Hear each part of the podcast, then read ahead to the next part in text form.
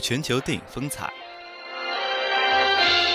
侠探杰克永不回头，于十月二十一日。掌握一线电影资讯。冒险电影是由梦工厂制作的。每周为您推荐最热电影。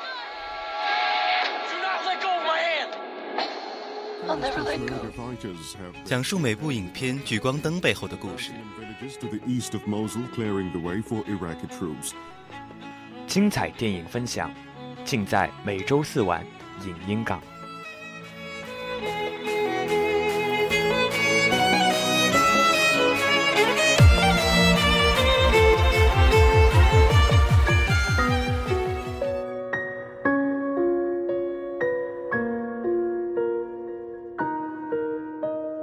享受电影，分享电影人生。这里是每周四晚的影音港，很高兴和你相约在 FM 八五点一淮海之声无线广播电台。我是本期播音紫金，我是播音二十。一段音乐过后，进入先行电影资讯。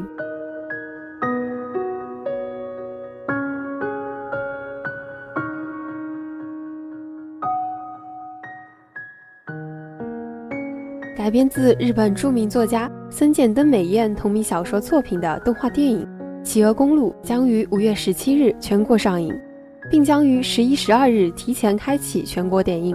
近期，影片终极海报预告双发，全片中最神秘也最重要的意象海首度亮相。游离于世界之外的神秘球体，将神秘大姐姐闯入内陆小镇的企鹅，以及小镇面临的一场危机连接在一起。一幅惊险与奇妙交织的夏日画卷明媚展开。在本次公布的终极海报中，青山同学和大姐姐乘着企鹅划过水面，从可乐罐中飞出的企鹅，以及水面倒映出的悬空世界，极具不可思议的幻想气息。海报色彩明亮，充满夏日的清凉气息。同步发布的预告片则以片中的神秘意象海为中心。这个悬浮在无人靠近的森林深处的球体，仿佛具有生命一般，与周遭世界之间进行互动。在看似无害的外表之下，海却暗含着不可琢磨的危险因素。除了梦幻惊奇的故事之外，《企鹅公路》中青山同学和大姐姐之间独特的感情，同样成为网友热议和解读的话题。片中两人之间无条件的关怀与依赖，让人倍感温馨。大姐姐为青山同学点明人生的方向，则更像来自师长的人生赋能。两人并肩闯荡异世界，满足对友情的一切想象。而在更抽象的层面上，青山同学通过研究与冒险，逐渐解开大姐姐身上的谜团，又预示着人类对世界永恒的好奇心。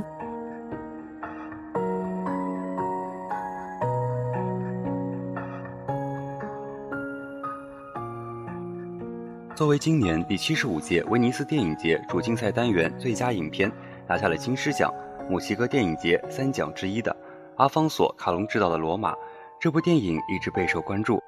作为做不成宇航员而转向电影领域的阿方索来说，墨西哥出生成长的印记一直保留在其生命和电影当中。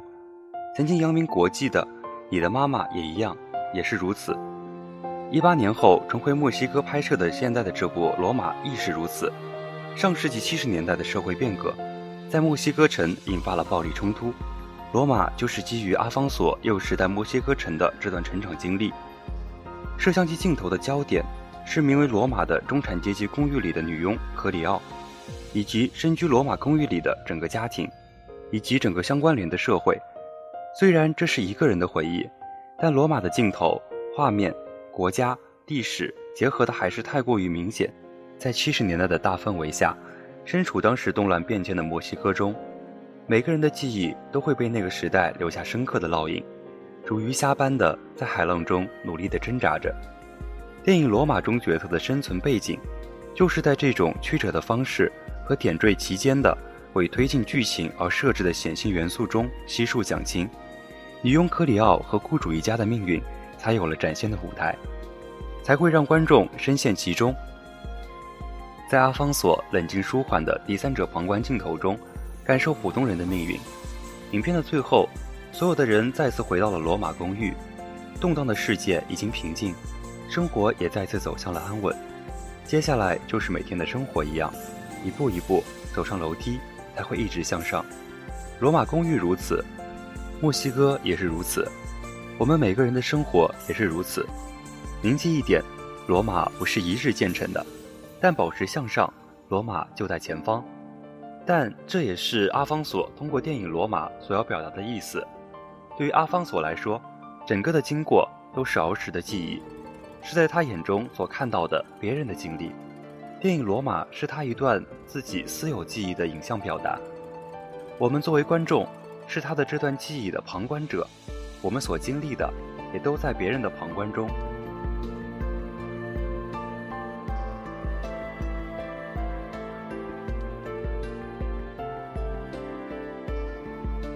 侦探皮卡丘是由罗伯·莱特曼、尼克尔·帕尔曼执导，瑞安·雷诺兹、卡瑟琳·牛顿、贾斯蒂斯·史密斯领衔主演的电影。该片讲述了王牌私家侦探失踪后，他二十一岁的儿子在大侦探原来的助手皮卡丘的帮助下，开始寻找真相的故事。和此前宝可梦系列的动画电影有所不同。这一次，皮卡丘不再是从一登场就和宝可梦训练师如影相随的忠诚伙伴，而是逐渐才和男主角蒂姆·古德曼建立起了出生入死的深厚友伴关系。男主角蒂姆的个性也挺特立独行，在这个基本人手一只宝可梦的世界里，他却坚决抗拒养一只宝可梦的想法。没过多久。他产生消极情绪的真实原因就在后续情节中得到了揭晓。父亲对于宝可梦的热衷令他不解，他认为宝可梦让他和父亲产生了隔阂和距离。为了得知生死未卜的父亲下落，蒂姆只身来到了这个如同幻想世界一样不可思议的莱姆市。在这里，各式光怪陆离的宝可梦和人类生活在一起，彼此都感到和谐愉快。他来到尘封已久的父亲的办公室，却在里面发现了一个惊人的秘密：一只会说人话的大侦探皮卡丘。而且根据大侦探皮卡丘侦探帽上的提示，他就是父亲曾经的宝可梦搭档。大侦探皮卡丘相信蒂姆的父亲一定还活着，而且背后的真相一定没有想象中那么简单。于是，这对欢喜冤家就这样踏上了寻找真相和父亲下落的奇异旅途。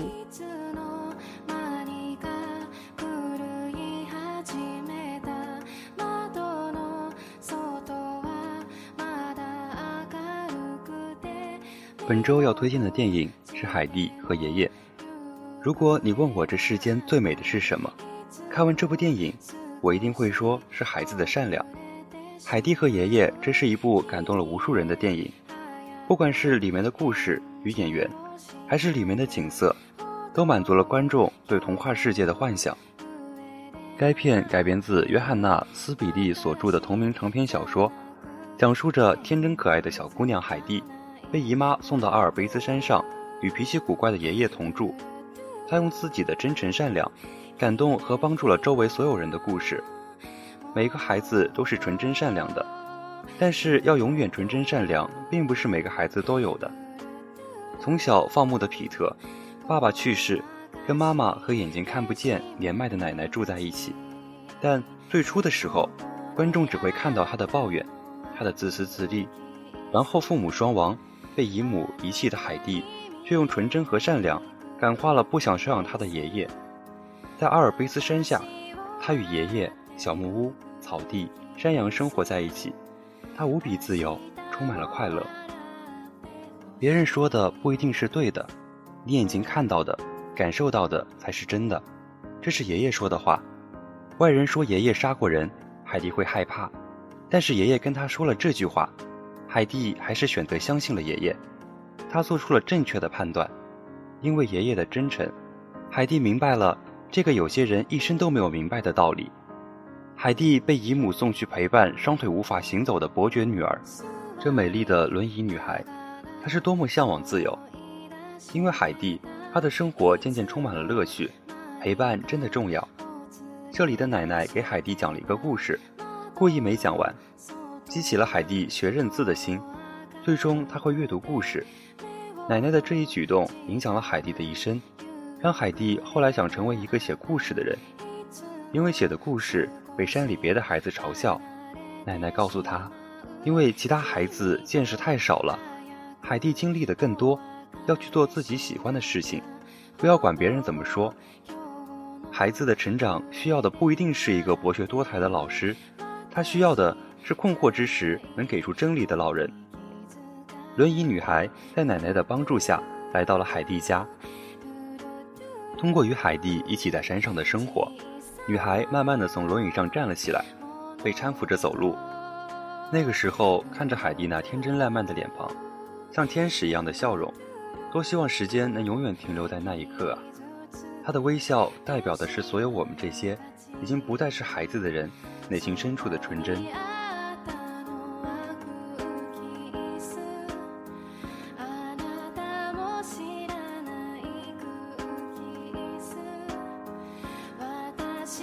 很多次，观众都以为剧情会急转直下，成为一个悲剧，让人永远遗憾在美好的回忆里。因为痛苦往往会比幸福让人更加难以忘记和无法释怀。可是他们错了，从一开始这就注定是一部简单而美好的童话故事。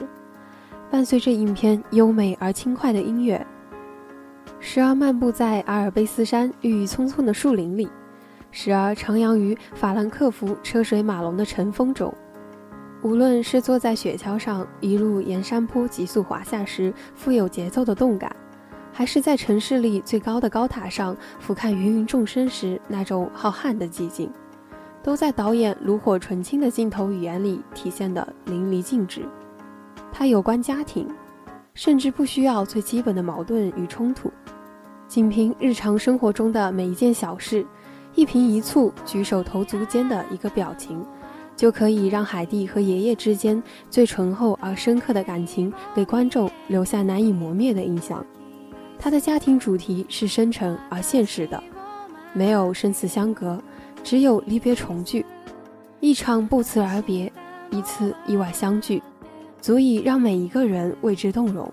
他有关友谊，那种只会存在于两个最天真无邪的孩子之间。最为单纯与真挚的感触，也许我们来自截然不同的世界，在这一刻之前没有任何的交集，而仅仅是几句话，一场游戏便成为莫逆之交。从互不相识到在彼此的世界里举足轻重，跨越距离的限制，把自己所向往的世界带给对方，这样毫无任何杂质的感情是可遇而不可求的。阿尔卑斯的景是大自然的馈赠，灿烂的阳光，春天葱郁的山野，冬天银白的雪地，每一个画面都是不可渲染的。在这样的环境下长大是自由的，远山高空，雄鹰随心翱翔，山顶漫山遍野，任尔驰骋，可以尽情的撒欢嬉笑，找各种好玩的东西，做各种好玩的事情。山顶上简陋的几间小木屋。又像是扎根在海洋里的小岛，在日落之后给人一个温暖的港湾。海蒂生活的环境虽然物质匮乏，但心灵是自由的。克拉拉虽然家庭富裕，但行动不便，被困在宫殿里，还要接受各种学习任务，被各种条条框框的礼仪限制。她拥有的东西并不能使她快乐。这样差别悬殊的两个女孩相遇，碰撞出了友情的火花。克拉拉拜访海蒂，在阿尔卑斯山的生活使她重新找回了快乐。虽然她还要回到那个宫殿中，但是这段快乐的经历给她提供了力量和希望。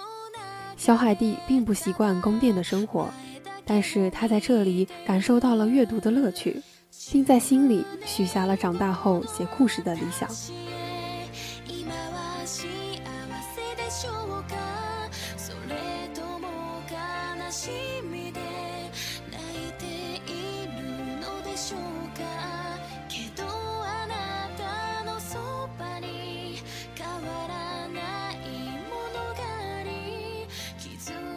大家都笑我，因为我想写故事。那是因为大家知道的太少，而你看过更大的世界。如果你觉得这个世界有哪些东西会让你快乐，就去做，无论别人说什么。老奶奶和小海蒂的对话，让许多观众不断的反思当下的社会。当你想要追随自己内心的声音，总是能听到一些质疑，不消甚至是讥笑。然后我们害怕了，收回了想要迈出的脚步。成长的我们总是太在意别人对自己的评价，甚至难以判断这些评价的是非对错。转变成一种只渴望所有人认同自己的情绪，而忘记了别人看到的世界和自己看到的原来完全不一样，以至于我们看待一件事情会有不一样的想法。干净而纯粹的阿尔卑斯山和海地结合得太美好，以至于当观众看到他灿烂的笑容时，会忘记他经历过父母早逝，阿姨收养五年后硬生生扔到貌似不吃人间烟火的爷爷家。后来又被阿姨卖到一个贵族家庭当伴读女童。一个人经历常人看来不堪的过去，理应是满带对社会的怨恨。像这位贵族小姐，妈妈早逝，她重病残疾，爸爸又常年出差，好不容易找到了喜欢的玩伴，她只有一个念头，不顾一切代价把海蒂占为己有，一辈子。你们都走，全部都离开我吧。这是他内心最真实的声音。也是对这个家庭的怨恨。他长期感受到最多的不是爱，而是抛弃。然而，海蒂经历的一路，谁能说谁更可悲呢？但他选择的是在每一个阶段，用心的、真诚的对待身边的每一个人、每一件事情。见过一次的奶奶，他看到软面包就收起来带给没有牙齿的奶奶吃。一个人心里要装下多少善良和真诚，才能惦记别人？特别只是一面之缘的人，海蒂教会我们活在一个不幸的环境里，除了苟且，还可以用心和真诚的去面对。即便无法改变周遭的人，我们也能保留内心的善良和快乐的净土。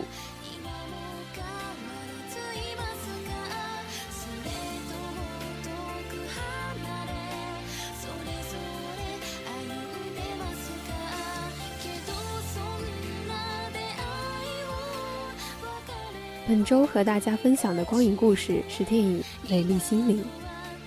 对于很多人来说，数学家可能是遥不可及的存在，他们醉心于那个由各种抽象符号组成的世界，而似乎离现实很远很远。《美丽心灵》以诺贝尔经济学奖获奖者约翰纳什的经历为素材，讲述了一位患上精神分裂症的数学天才。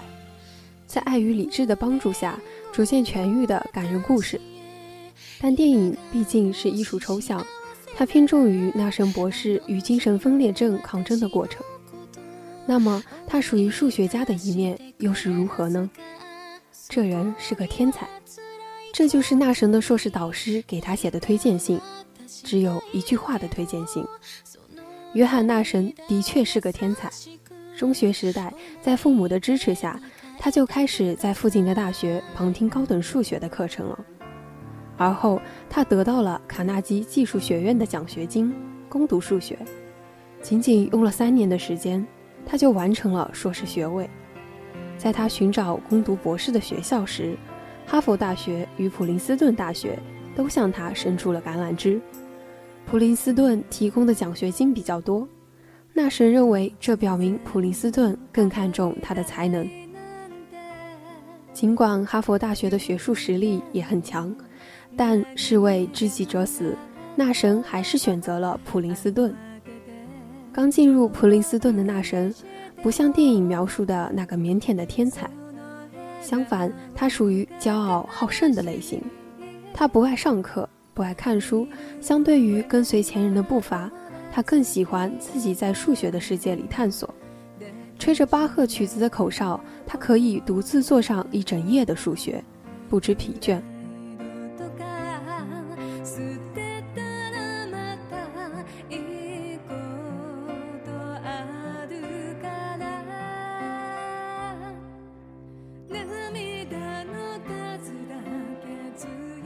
那时最初给观众的印象，是在普林斯顿大学的迎新招待会上，在那时的眼中。阳光透过玻璃杯和柠檬的影像漂浮在空中，然后刚好与旁边的一个学生的领带图案重合。那时微微一笑，对那个同学说：“知道吗？我可以从数学的角度来解释你的领带有多么的难看。”这就是那时西弗吉尼亚的天才，在他的思想中，数学似乎可以解释一切，在观察生活中的一切，并用数学公式和数学推理来表达生活中的一切，如橄榄球比赛、鸽子的活动周期、一个女人在追抢了她钱包男人的表现等等。他那著名的博弈论的灵感，就是源于对酒吧里的男女社交活动的观察。透过写满公式的窗户，可以看到那时那若有所思的脸。在他眼中的世界是充满数字、逻辑和推理的理性世界，并且在他所理解的理性世界中孜孜不倦的追求。与他在数理世界中的追求相反的是，他对现实生活的热情不大。影片的开始也通过一些片段表现了那时的个性。他生性孤僻，言语不多，拒绝社交，与其他同学的生活格格不入。无疑，那时的思想和感情的发展是极度不平衡的。他害怕失败，拒绝失败，并且不能接受失败。电影中有一个片段是他的竞争对手汉森向他挑战下棋比赛。汉森说：“怕了吧？”那神充满自信地说：“怕了，非常害怕，但怕的人是你。”然而，当那时输了棋之后，他愣住了，不能接受事实，并说：“你不应该打赢我的。”我先走的棋，天衣无缝，这棋肯定有缺陷。那时紧张地站了起来，慌乱中把棋盘也打翻了。后来，他与幻想中的室友谈起这件事时，仍然耿耿于怀。我输给了一个自以为是的家伙。我本来掌握了主动权的，不知怎么就失了手，一定是他暗中搞的鬼。在影片中，观众还可以看到许多那时在惧怕失败时的焦虑表现。在他没有写出得到认可时的论文时，他感到深深的挫败感，一头撞向写满复杂公式的玻璃窗上，痛苦地说：“我只能想到这么多了。”那时追求成功，追求荣誉，他的情感被这欲望深深地占据着。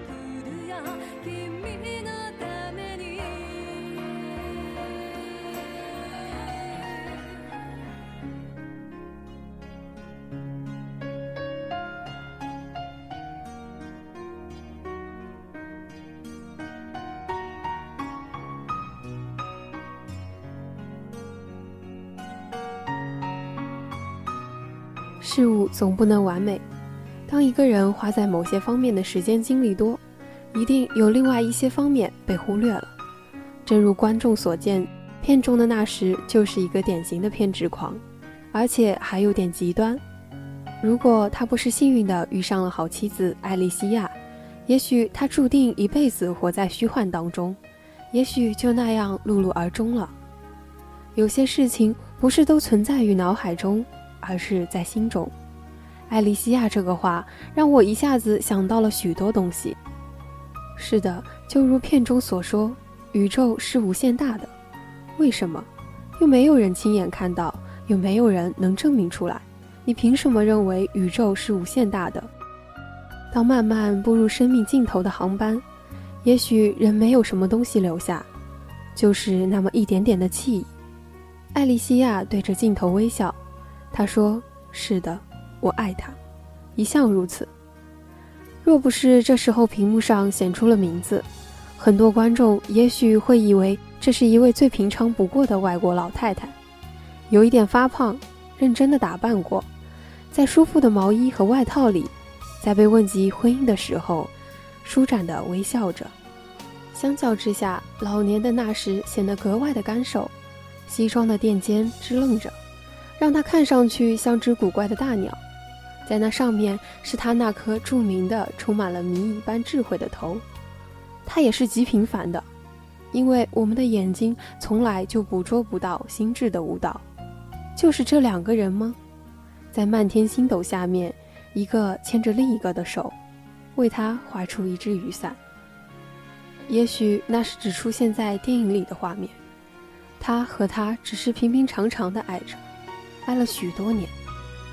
真正的那时说：“现在我不再去想那些疯狂的东西了，也不去想象未来。”电影里的那时说：“你是我所有的原因。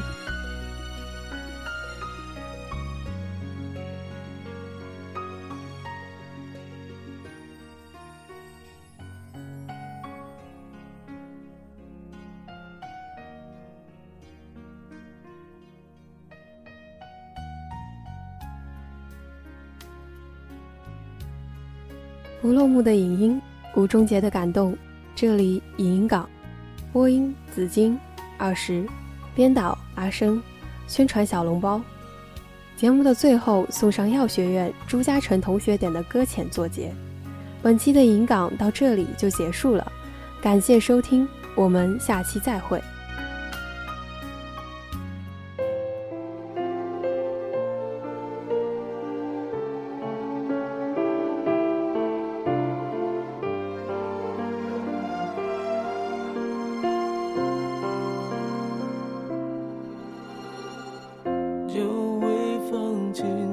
天空。